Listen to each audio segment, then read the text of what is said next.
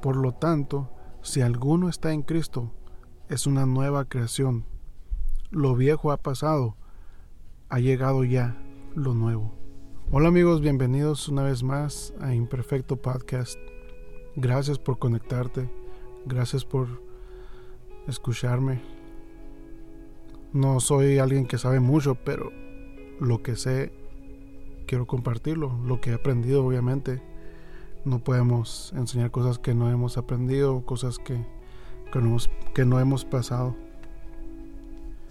Ese versículo que te leí ahorita está en 2 Corintios 5:17 y está diciendo que lo viejo quedó atrás. Una vez que estás en Cristo, cuando conoces a Jesús, tú ya no puedes ser igual, tú eres nuevo. Hay una gran diferencia entre hablar de Dios y hablar de quién es Dios. Hablar de las palabras en la Biblia o hablar del quien inspiró las palabras de la Biblia. Muchos creen que por saber dos o tres versículos o ir a la iglesia o tener padres cristianos, etc., ya saben de qué se trata el, cristianismo. Ya saben o creen saber qué es creer en Jesús o quién es Dios. Pero eso es solo la superficie. Todas las cosas están bien. Leer versículos, ir a la iglesia, ¿no? Que tus padres sean cristianos está muy bien porque tienes algo en que fijarte, pues tienes un ejemplo. Pero como te digo, es, es solo algo superficial eso. Y esto es lo que dice Pablo en versos anteriores. Dice, conocíamos a Cristo con criterios meramente humanos. Que son estas cosas, nomás porque me sé un versículo, nomás porque voy a la iglesia. O sea, nomás vas a la iglesia por ir, por... Porque es lo que conoces, porque tus padres te enseñaron eso nomás. En otras palabras, o sea, criterios meramente humanos quiere decir definiciones humanas. Como el leer, como les vengo diciendo, eh, lo que piensas de Dios, lo que conoces de Dios. Como te digo ahorita, es muy diferente hablar de Dios o hablar de quién es Dios. Es muy diferente saber de Dios a conocer a Dios. Cuando realmente conoces a Jesús, tu vida ya no es la misma. Es imposible que sigas igual cuando lo conoces realmente. Cuando le has dado tu corazón, cuando le has dado lo que cargas. Porque todos cargamos algo, todos traemos un vacío emocional, un vacío espiritual que solo Jesús lo puede llenar. Todos hemos pasado por eso del la crisis existencial, ¿no? Que le dicen, ¿por qué estoy aquí? Pues cuando conoces a Jesús, conoces ese por qué. Te digo que es imposible que seas igual porque tú ya eres una nueva criatura al conocer a Jesús. Como hay, hay un dicho que dice, no, todos somos hijos de Dios. Y no es cierto. Solo somos hijos de Dios los que hemos, los que hemos creído en Jesús. A los que Él ha, ha adoptado, perdón, como sus hijos. Todos somos creación de Dios, pero no todos somos hijos. Yo antes eh, creía que con solo ir a la iglesia o portarme bien, que a menudo fallaba, eso me hacía cristiano, que ya era aceptable ante los ojos de Dios, ya estaba reconciliado con Él. Pero eso es solo conocer Cristo o a Jesús por criterios humanos, por lo que me enseñaban en la iglesia, por lo que me enseñaban mis papás. O sea, como no, no es, no era conocimiento de primera mano, pues. Era por segunda mano, de alguien más. Te voy a confesar algo. Eh, no muchos saben esto, creo que nomás mi esposa y una persona más. Cuando yo estaba joven, y iba a la iglesia y todo, y yo servía. A mí me enseñaron eso, a servir en la iglesia. Y atender y estar ahí los domingos y los miércoles, los martes, los jueves, dependiendo del día, ¿no? en ciertas iglesias. Mm, pero llegó un tiempo en mi vida que yo decía, otra vez van a predicar de la cruz. Fíjate, fíjate esas palabras. Y no sé si era porque ya me sabía la historia o, o porque aún no estaba en Cristo yo. No lo conocía a Él verdaderamente. Solo iba a la iglesia porque mi papá hacía en la iglesia. Porque era algo que hacíamos los domingos. Porque era algo que hacían ellos. O sea, la relación que mis papás tenían con Dios no era la relación que yo tenía con Dios. Pero la verdad creo que fue porque yo aún no conocía a Cristo. No estaba en Cristo. Pero cuando, cuando lo conocí, cuando, cuando decidí creer en Él, mi vida cambió. Yo ya no fui igual. Ya no conocía a Cristo por criterios humanos nomás, por lo que me habían enseñado, sino que ahora lo conocía personalmente. Su espíritu ahora vive en mí. Y por medio de Cristo he sido reconciliado con Dios. Ahora me apasiona escuchar la cruz, escuchar el sacrificio, lo que Él hizo por mí, lo que Él hizo por ti, lo que Él hizo por este mundo.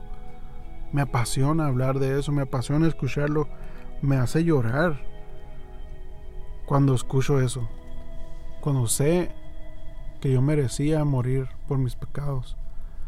Como te decía, yo, yo me portaba bien, pero seguía fallando. Y esas fallas tenía, tenía que pagarlas. Y Él las pagó por mí. Por medio de Jesús yo tengo vida eterna.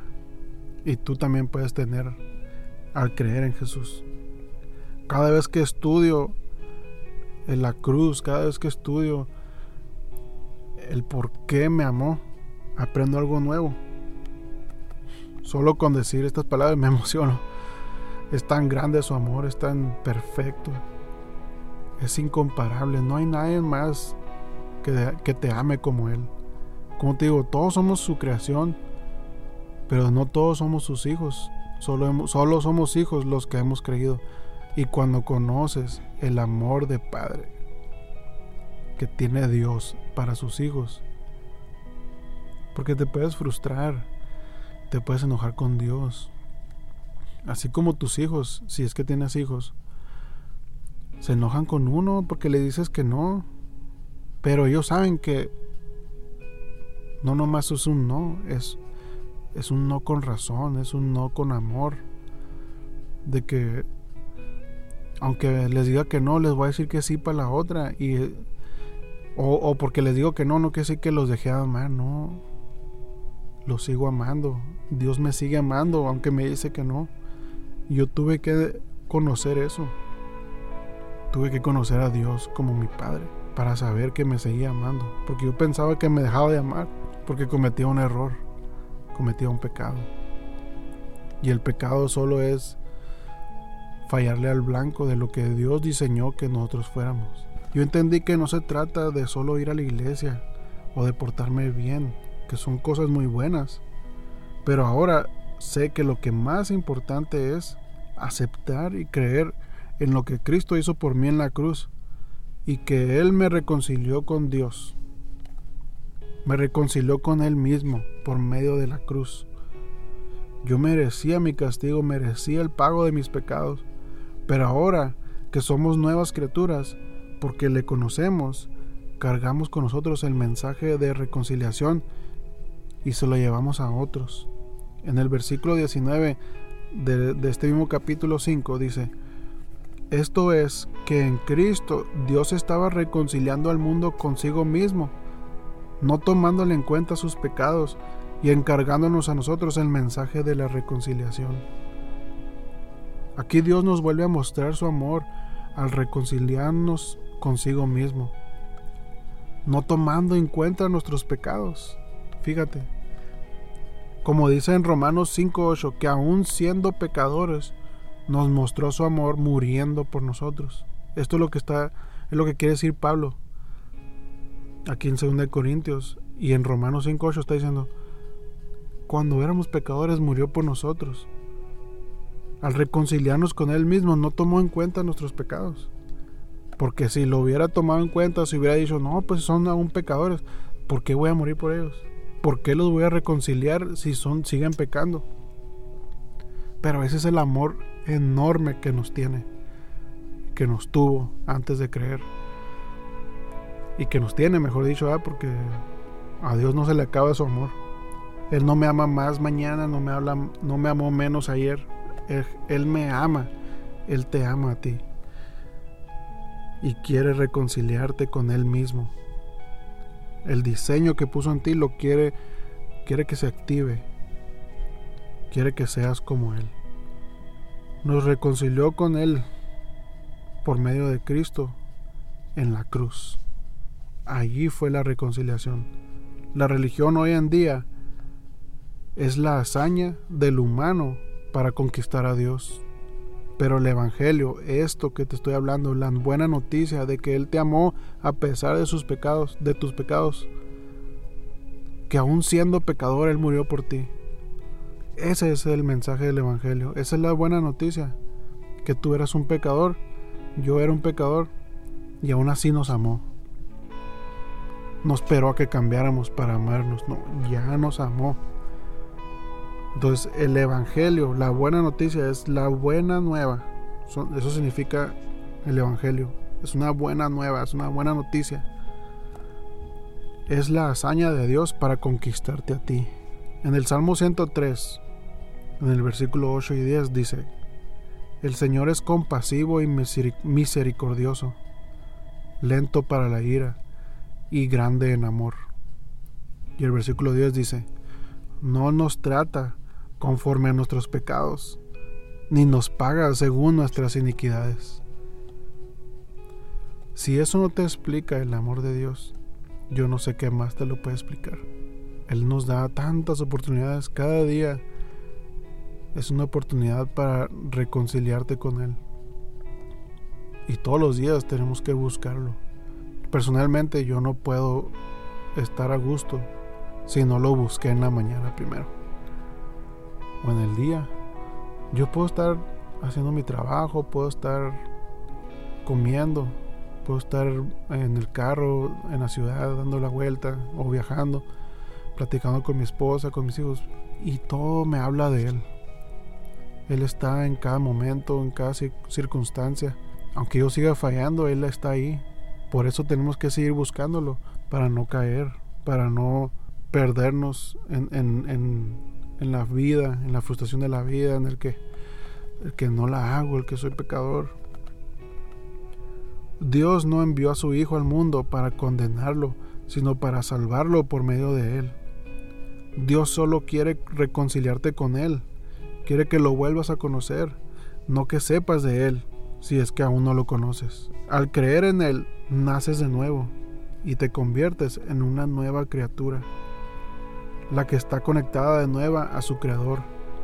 Y ahora tu espíritu buscará estar cada vez más cerca de Él. Créeme que cuando lo conoces ya nunca serás igual. Es imposible que algo en ti no cambie. Ese es el poder de la reconciliación de Dios por medio de Cristo. Te invito a, que este nuevo año lo conozcas no que conozcas de Él, que lo conozcas a Él. Él no está lejos, Él está más cerca de lo que crees y está dispuesto a escucharte si le hablas. Te deseo un feliz año, un año de bendiciones, un año donde lo conozcas, donde puedas tener paz porque lo conoces porque sabes que Él está ahí en cada circunstancia, porque sabes que Él te amó aún siendo pecador, que no toma en cuenta tus pecados para reconciliarte con Él. ¿Por qué? Porque te ama. Te bendigo en este día. Feliz año. Feliz martes. Que tengas un buen día, un una buena noche a la hora que estés escuchando. Gracias por conectarte nos vemos a la próxima. Bendiciones.